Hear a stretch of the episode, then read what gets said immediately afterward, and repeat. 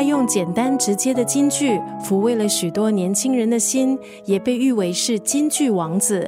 今天在九六三作家语录要分享的是苏世豪 Peter Su 的语录。很多人认识他是因为 Peter Su 这个名字。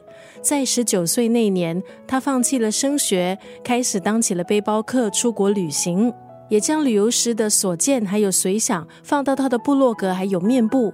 在二零一四年，他推出他的第一本书《梦想这条路踏上了，跪着也要走完》。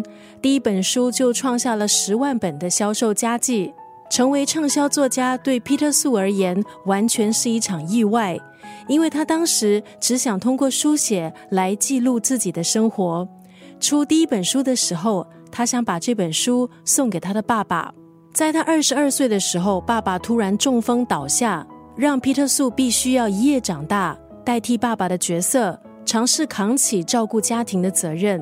通过书写，他找到了情绪抒发的管道。记录下来，原本是想鼓励自己、疗愈自己，但是没想到最后却也鼓励了别人。在苏世豪 Peter Su 的第一本书里，收录了不少他跟爸爸相处的回忆。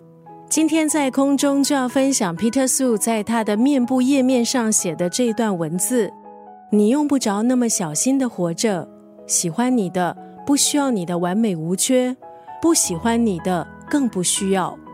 时间的好处就是，经过时间，你可以尝试看清自己真正想要的。今天在九六三作家语录分享 Peter Sue 的这一段文字：你用不着那么小心的活着，喜欢你的不需要你的完美无缺，不喜欢你的更不需要。